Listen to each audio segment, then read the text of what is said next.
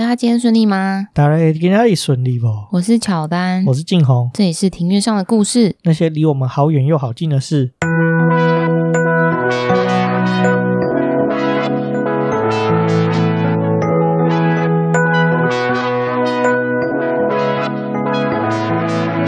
我们透过历史、书籍、电影、风土，带你进入那些看似很远却其实离我们很近的事。在这里扩散你我的小宇宙，还有那些故事所延伸出的观点。本节目透过 First Story Studio 上传，Google 搜寻 First Story 了解更多。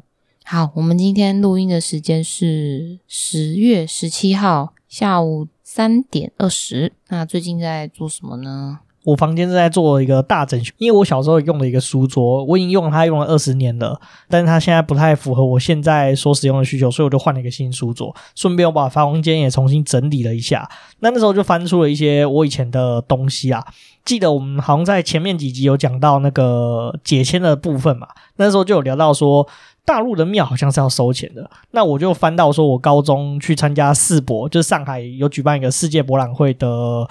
旅行记录啊，因为我个人会习惯，就是把一些旅行的东西都收集起来。那比如说票根啊、机票啊什么的，通通都收起来。那就在里面发现了一张，就是那时候去杭州的岳飞庙参观的那个门票，而且我记得好像是二十五块人民币嘛，对不对？对啊，二十五块人民币，这样子换算下来的话，你当时的汇率是不是一比五？好像是一比五吧，那太久了，已经十多年前了。那这样也要一百多块耶？对啊，其实蛮坑的，你不觉得啊？对，你看反观台湾的庙，就是庙宇就任你参观，你进进出出，同一天进出一百次也没关系，然后还可以免费的抽签求签。对，所以这样看起来，可能中国大陆应该大部分的庙都是要收门票的吧？对啊，对啊。那我们有好朋友就是 Ralph。Ralph 的话，他之前在那个 Like It Formosa，就是算是一个台湾做外国人街头导览的一个组织的前员工，他跟我们是不错的朋友。我们就发这个现实动态，就是我们找到我们岳飞庙的那个门票的时候，他在下面留言，他就说曾经有外国人问他说：“你们台湾的庙为什么都没有在收门票的？”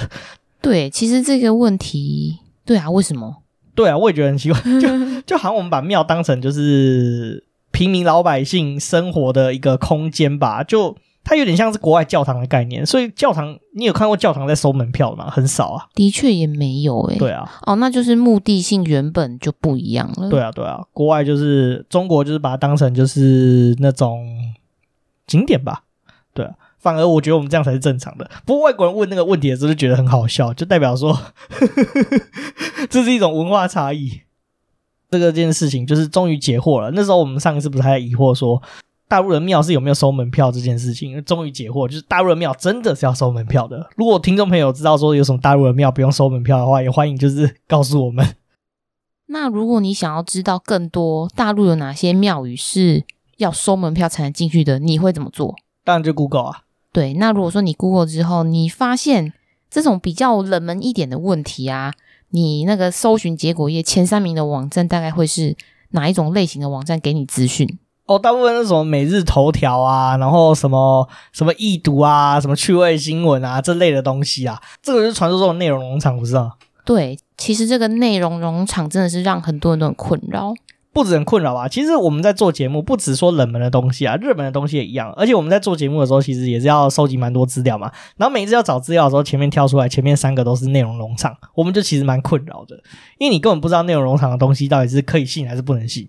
所以说，我们其实要做节目，要讲这种比较有有一些专业性的东西，我们其实是会去找书的。我们觉得书籍资料是相对可靠很多。对啊，至少说，就像大学如果念过研究所的话，其实都知道说，写文献的话，你这段话如果说是有引用别人东西的话，代表说它是有一定的文献，不管它是 paper 啊，还是说它是书籍啊，其实就是你可以引用，它是一个佐证，就是真正的人家的研究结果在里面这样。现在来说明一下，为什么内容农场让乔丹跟静红觉得很困扰？我相信大多数的人也很困扰。那主要的原因是因为它的定义。其实我觉得也不一定很困扰啊，像大学生要抄报告的时候就很好用。可是其实内容农场你会发现，因为虽然说它的那个内文啊，它可能都是繁体字，但其实它大部分是从对岸转过来的文章，那有可能是有一些用法，可能它没有百分之百的还原，譬如说。台湾的话不会说信息，我们会说讯息哦，对，然后我们之前讲影片就影片，他们会讲视频。我弟现在讲话都讲视频，那你应该会抨击他，抨击他，会被左岸邻居给影响了。好了，所以这样子其实好像也不太行，因为这样代表说抄报告的时候就会被识破。对，如果说这个嗯、呃、教授有很认真在看你的报告的话，就会马上发现你这根本就是抄的。那内容农场它的定义呢？它就是指这个网站或者是某一个企业，它为了要图谋网络广告带来的商业利益，他们以取得大量的网络流量为目标，那会利用各种的手段，大量快速的生产品质不稳定的网络文章，原创性极少，那内容的真实性其实是难以确认的。那为什么难以确认？主要是因为内容农场它里面是没有写说这个文章的出处，以及就是写这篇文章的作者是谁。他有时候有一些文章，他可能会写说是某某某，但是那个某某某他可能是用一个绰号，譬如说叫做什么什么不负责任编辑小花，那这个小花是谁？根本就没有人知道啊。对，所以说根本就也找不到出处，才会说我们没有办法确认这个讯息真或者是假。那到底是内容农场是什么时候开始慢慢出现的啊？因为我记得很久以前用网络的时候比较少这种东西。其实针对它何时出现，这个没有一个很确定的答案。我只能说，应该是近三四年来比较多，就对了。对，就开始慢慢，应该是说近年来已经非常的大量的出现。内容农场网站，它会透过嵌入广告的形式赚取利益。那就是你有时候可能在看这篇文章看一看的时候，旁边可能有一些那种，呃，譬如说卖减肥药，或者是说。有有时候比较过分的，他会用艺人的名字，他会说某某某艺人，呃，像是举例一下，像呃前一阵子胡瓜的女儿小珍，她其实瘦了蛮多，可能她那个耸动的标题就会写说胡瓜的女儿就是因为吃了这个瘦了二十斤，有些人就会不小心点进去，然后这个通常你点进去里面根本就图文不符，你里面可能也看不到艺人的照片或者是艺人的采访内容，你看到的只是可能一个卖减肥药的网站而已。而且是耸动标题还造成很多的问题啊，就是因为内容农场的标题都很耸动嘛，所以导致现在台湾的新闻其实 标题都朝内容农场化发展。对，因为大多数的人性会对比较夸张、耸动或者是一些八卦事情比较容易吸引到，然后点进去，所以说促使就是点击率上升，那就会变成说很多的媒体啊就会有样学样，会这样子做。对啊，然后台湾的新闻就越来越没有营养。因为其实大家被这个东西困扰很久。那如果说你以后日后有在搜寻的时候，你如果 Google 搜寻页结果出来的时候啊，它其实你可以大概的看一下它的那个网址。如果说看到网址会是写每日头条，每日头条它会是 KK News 点 CC，然后另外一个是一读 R E A D Read 零一，或者是 Coco C O C O 零一或 P T T 零一这一种类型的。网站就尽量不要点进去，因为里面大部分都不是些实用的内容，甚至点进去根本就 浪费时间。对啊，错误内容啊，有的时候搜寻资料的时候找资料就跳出这个东西，就其实是蛮困扰的。说实在，我觉得有一个网站叫 PTT 零一，它蛮贼的，因为会让人家误以为是那个就乡民爱用的这个 PTT 网站。哦，对啊，他是不是在学他啊？一定是故意的啊。再来的话，我觉得最容易出现内容农场的。文章类型会主要是名人的八卦，然后再就是健康、医疗、保健的资讯。那再的话就是比较少见、冷门一点的故事。哦，这个健康资讯的话超级危险的，因为很多人就是对一个疾病可能不太了解，然后就上网就 Google，然后就点到这个内容农场文章。那实际上内容农场里面介绍的一些这种疾病的知识啊，或者是疗法，不一定是。正确的有可能是过时的，或者是他东凑一凑西凑一凑，可能从 A 文章剪 A 段，然后 B 文章剪 B 段这样子凑合起来的一篇文章，所以它里面有时候还会出现前后矛盾啊，甚至说这个医疗的讯息不正确的状况。对，静彤提到这个部分，其实蛮常蛮容易出现在长辈会转发的 LINE 讯息里面，因为长辈会转发一些这种健康资讯类的啊，很大一部分可能是从内容农场转载过来的。就其实我觉得这真的是蛮蛮恐怖的一件事情，很危害人间呢。对，很造成麻烦，而且尤其是长辈，长辈对于辨别这种网络资讯的能力又不像我们年轻人这么的好。没有错，然后我相信那些名人最困扰的，他们应该是内容农场也是很大的受害者，因为像我刚刚就是为了要讲这一集，所以我就牺牲了一个点阅率，我就进去了那个每日头条。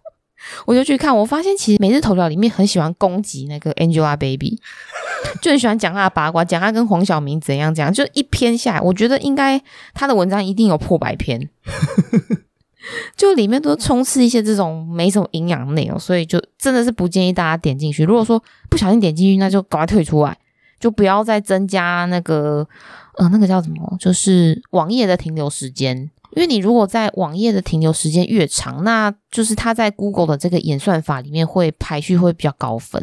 他们会在排在就是你的 Google 搜寻结果越前面的地方。所以说我现在看到，如果前面几个如果是这种什么每日一读啊，然后反正就是内容农场的那种网站的话，我就直接跳过。公式公式他们有做了一个简单的图表，就是可以辨别说哪些是 OK 的媒体，那哪些是内容农场的网站。那再把这个分享在现实动态让大家看一下。对啊，这是对大家来说是蛮重要的讯息。那你知道为什么会叫做内容农场吗？其实我真的不知道为什么它叫内容农场哎、欸。就想说关农场屁事，农场不是在养鸡养鸭的吗？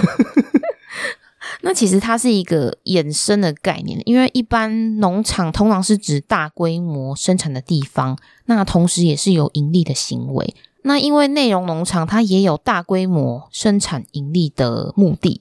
所以说，它就有衍生出一个负面含义。这个负面含义其实可以类比的是养殖鸡场或者是狗只的繁殖场这个概念。哦，这样讲就可以比较能理解了。因为就是现在的养鸡场啊，那个鸡都很可怜啊，尤其那种生蛋的鸡，它就被关在一个小不拉几的空间，然后这辈子就只能屁股一直疯狂下蛋，然后前面吃东西。对啊，就很可怜。那这些东西就很像那种大量被复制生产出来的劣质的文章。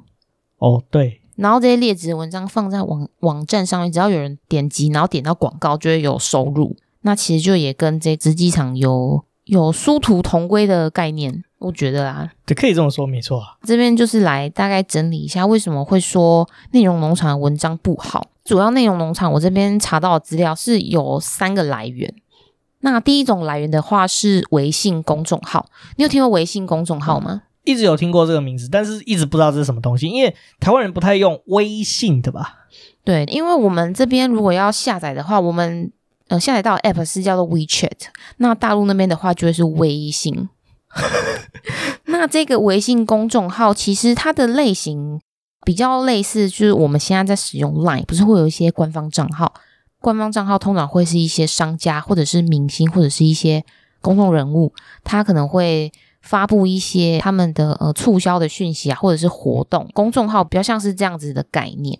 那这个微信公众号的话，里面其实不乏一些嗯优质的创作者，他会固定发布一些文章。那但是这些公众号的文章的这个内容也没有办法说，也没有办法百分之百可以保证说是 OK 的，或者是很优质的内容。那这个内容的话，就会被一些写手翻墙出来，然后另外写成文章，然后就会放在内容农场上面。那因为微信公众号它这个管道其实是比较封闭的，搜寻引擎是搜不到的，所以说 Google 不会判定说内容农场内容是抄袭的，就会以为内容农场的东西是原创的。这就有点像是我们把那种敏迪选读，不是他有之前有做那个 Line 啊，然后也有做那个 Telegram 的，算是群主吧，他在上面发的，比如说短文，然后他就把它复制贴上，然后贴到内容农场上面。对，其实是这样子，就直接是剽窃嗯创作者的心血。这个微信公众号的来源其实相对来说是嗯比较起来是比较 OK 的内容，是没有那么糟，因为其实里面也有一些是真的是专业领域的人在写的。第二种类型的话，就会是廉价稿费的写手。那这个写手的话，主要就是有一些内容农场，他会固定养一批，就是付给他们很低的稿费的写手。那这些写手的话，可能有一些是。家庭主妇或者是一些嗯业余人士，然后他们就是会去网络上啊，或者是去其他地方去东抄西抄，就像静红说的，就是把那些文章拼拼凑凑，有可能就是前后呃牛头不对马嘴，或者是你觉得读起来根本就语义不通顺，然后就是这些这种滥竽充数的文章就会放在网站上面，那有时候可能不小心让比较没有判断能力的人去断章取义的看到的话，就会不小心呃信以为真。其实这部分也是非常危险的。第三种的话就是机器人，机器人的部分，它其实是会去不断的优化那篇文章的 SEO，就是尽可能的去符合搜寻排名，就是演算法那些的，就让它的这个文章可以在搜寻引擎的结果非常的上面。那他们会用的方式就是用除了是用机器人，那也会用人工的方式不断的去改写文章的内容，或者是断章取义，截取某一个著作权文章的内容，可能他会去抄某一个权威专家他曾经发表过的论文，他可能就抄他里面的那两段话，规避这些被抓包的风险吗？嗯，没错，风险。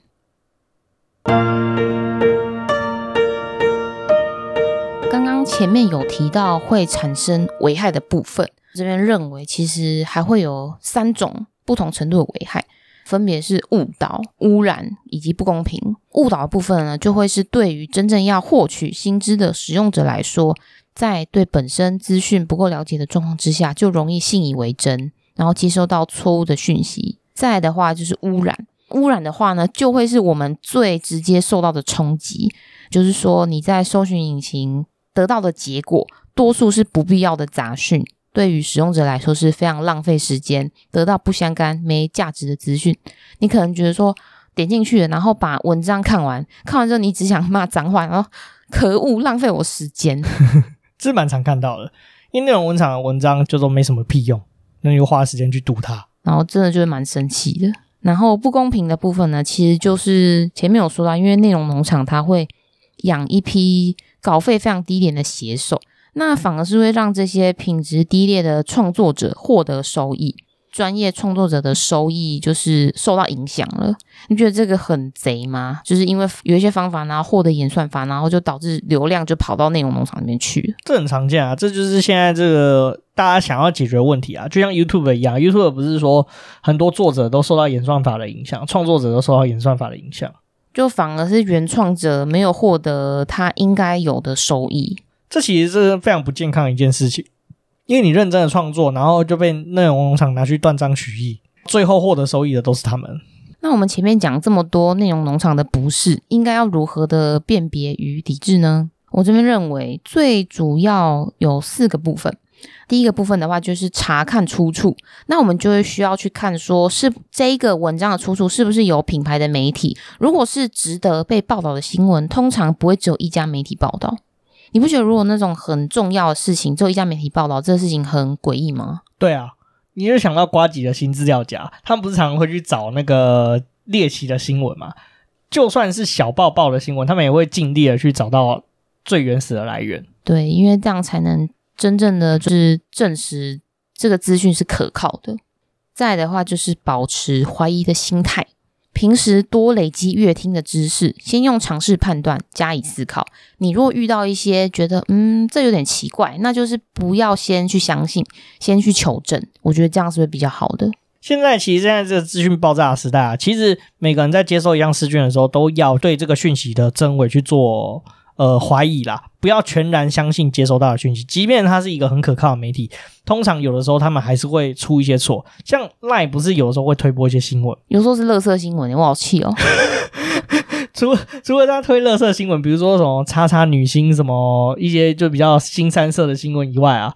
赖不是有时候就是那个新闻推出来，然后可是你要点的时候，发现那篇文章已经被删掉了。对啊，他那个是怎么回事？我觉得啦，有可能是因为就是那个新闻是有问题的，就比如说有些地方是假新闻还是什么的。哦，可能他们自我审查，或者是被人家检举吗？对，可能人家就是诶去投诉说，诶这个新闻其实是假新闻。那他们就会把这个文章给删掉。哦，你说的这个我遇过，因为有时候可能那个 LINE 大概中午十二点的时候会推播一次，有一次我点进去，然后就诶怎么不见了？原来是因为这样子哦。对，我觉得是这样子啊，但是我也没有证实过。希望说有朋友知道详情的，可以告诉我们这个答案。嗯，对，我们真的是对这个事情蛮好奇的。再来的话，就是因为呢，我这边有发现，内容农场的导流者很大一部分是那个 FB 的粉丝专业。内容农场还有自己的 FB 粉专哦。其实不是，应该说有些特定的粉丝专业，他会是专门在导流内容农场的文章。就那个粉专，他会一直分享内容农场的文章，是不是？对，因为其实现在具体我也讲不出是哪一个，因为我怕会有一些可能被告之类的。有，你可以自己去关注。有些粉丝专业，他可能有时候会推播正常文章，有时候会推播内容农场，他就是会品质参差不齐。哦，会这样子哦。对啊，你可以注意，可能你平常就是你的那个。阅听的等级比较高，所以你比较不会被推播内容农场的文章。我有时候会被推播，我我很少滑 FB，所以说其实我不太知道现在 FB 的状况是怎样。但是我知道说，其实这个内容农场的问题不止在国内，国外其实也受到很多影响。其实很多人就是用内容农场，然后 FB 这种真真假假的讯息，然后去养网军，然后影响这个选战的结果。哦，我知道这个。好，那我先继续讲我的第三点哈。那我这边的话是要提醒大家，可以取消关注一些粉丝专业，因为有些粉丝专业真的他就是不定期的在分享内容农场的文章，一旦取消之后，你就会降低被推播的机会。我们这边发现，FB 的演算法是这样，就是你如果追踪这个类型的粉丝专业，可能他会在为您推荐的地方再推播一些更相似的粉丝专业、更相似的文章给你，你就会有看不完的内容农场。哦，这个部分我真的要发表一下，就是我们两个共同经营这个节目的 IG 账号，不知道为什么最前面是推荐一些网拍的女装，然后可是这阵子不知道为什么变本加厉又开始推荐内衣了，我也不知道为什么。虽然说我是觉得还蛮不错的啊。哦，我跟你说，我在看这些私人的东西，我会用我自己的 IG，我不会用我们节目的账号。会用节目上看东西也是你吧？我我不知道啊，他就一阵子 开始推播我一些那个内衣的。应该是你在那边看微博吧？没有。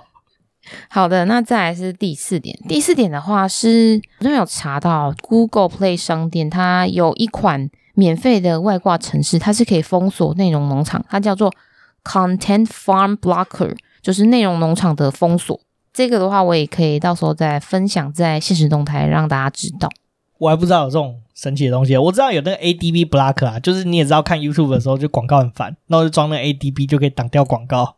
但现在应该是不是没有用了？好像没有用。我记得你如果装 ADB 的话，然后在 YouTube 上面，就是你如果是开启的状态的话，你的影片是不能播的，然后要把那个 ADB 关起来，它才能播 YouTube 的影片。所以后来我弟就买了那个 YouTube。Premiere，然后我们全家就给他加入了，所以再也我就不用看 YouTube 的广告哦，因为可能是 YouTube 的官方就知道有这一个嗯 AD Blocker 这个挡人财路的外挂程式，所以他们也去优化自己的演算法，让你就是用了这个外挂程式，你就不能看影片。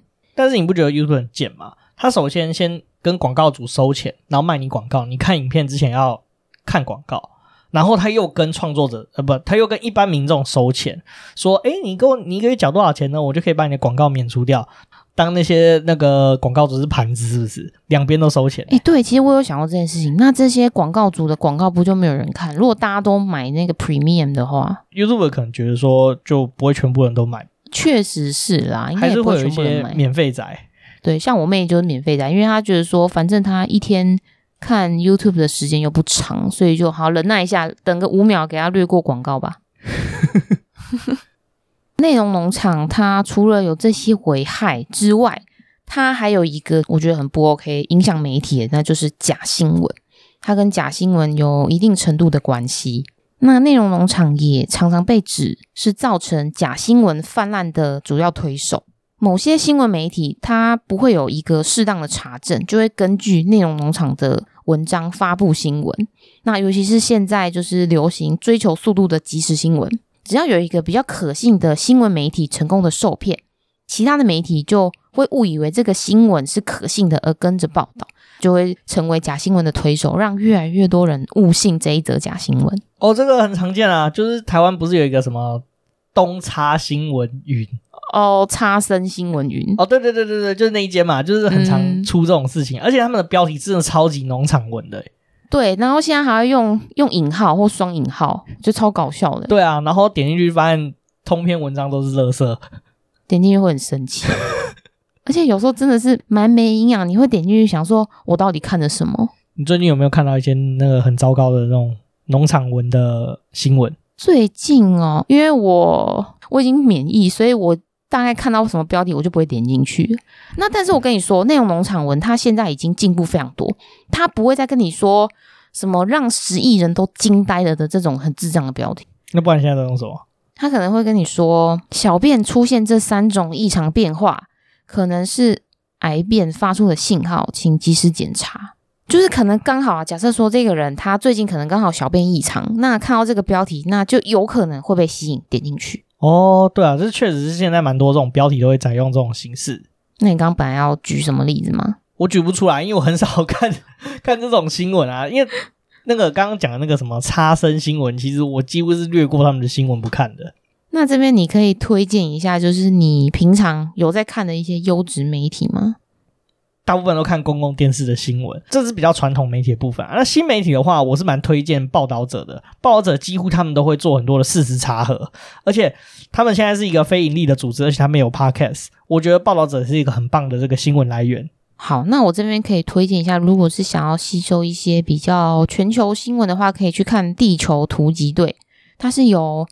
应该是番薯藤那边去他们的团队做出来的一个网站，他们很用心啊。讲到地球突击队，我稍微知道一下这个组织。那他们其实很认真，你看到他们的新闻，通常字不会很多，都可能只是几句话的叙述。然后他们也会用很大的图片，那那个图片其实都是跟全球的那个合法图库去购买这个授权，然后放到他们的新闻上面的。所以他们其实蛮认真在做这个东西。而且我记得他们之前有个单元叫做“一天的二十”，诶，世界的二十四小时哦。对。这个单元我觉得其实蛮不错的，就是可以正确的吸收到现今这世界上发生的事情。就我觉得说，我们可以多看一些国际的新闻。这边再继续提到假新闻，其实内容农场跟假新闻的不同之处在于，前者并不重视内容的产出，他们在乎的是流量、点击率，还有就是广告的利益。假新闻的目的呢，是要误导，相较之下是带有恶意的操作，意图使人获得错误的消息，就像。晋龙前面讲的要影响总统大选的结果，其实好像不止要影响总统大选，我觉得现在的真正的新闻台也都是用这种标题的方式来骗点阅率啊。他们也觉得说，反正你只要有人点阅，那就是才会达到他们的目的。对啊，就并不重视内容啊，只重视有多少人点进来看。那但是我觉得哦，他们都有一个严重的地方，就是如果是谈及跟医疗保健相关，就有可能会。误导民众用错误的方法治疗伤口，进而造成一些身体上的损害。不止这样，而且明明就是一个很简单的小病，而且你会越看越焦虑。通常最后导向结果都是癌症。哦，好像是诶 就你可能呃什么耳朵痛或者是眉毛痛，然后都会跟你说有可能是癌症的前兆。对，每个都说你得癌症，就会越看越害怕。尤其像你妈是比较容易焦虑的人，对我妈，她对她本身是比较容易杞人忧天的。她就是那种假假设说，假如说桌上有四颗橘子，她会硬要把一颗放在别的地方，她不要让桌上看起来有四颗橘子的那种人。所以她是我妈是比较迷信，所以有时候我就很担心她去看一些内容农场的内容，或者是转载假讯息。哦，对，讲到这个的话，其实你知道台湾有个事实查核中心嘛？然后好像有一个 Line，、嗯、对不对？对。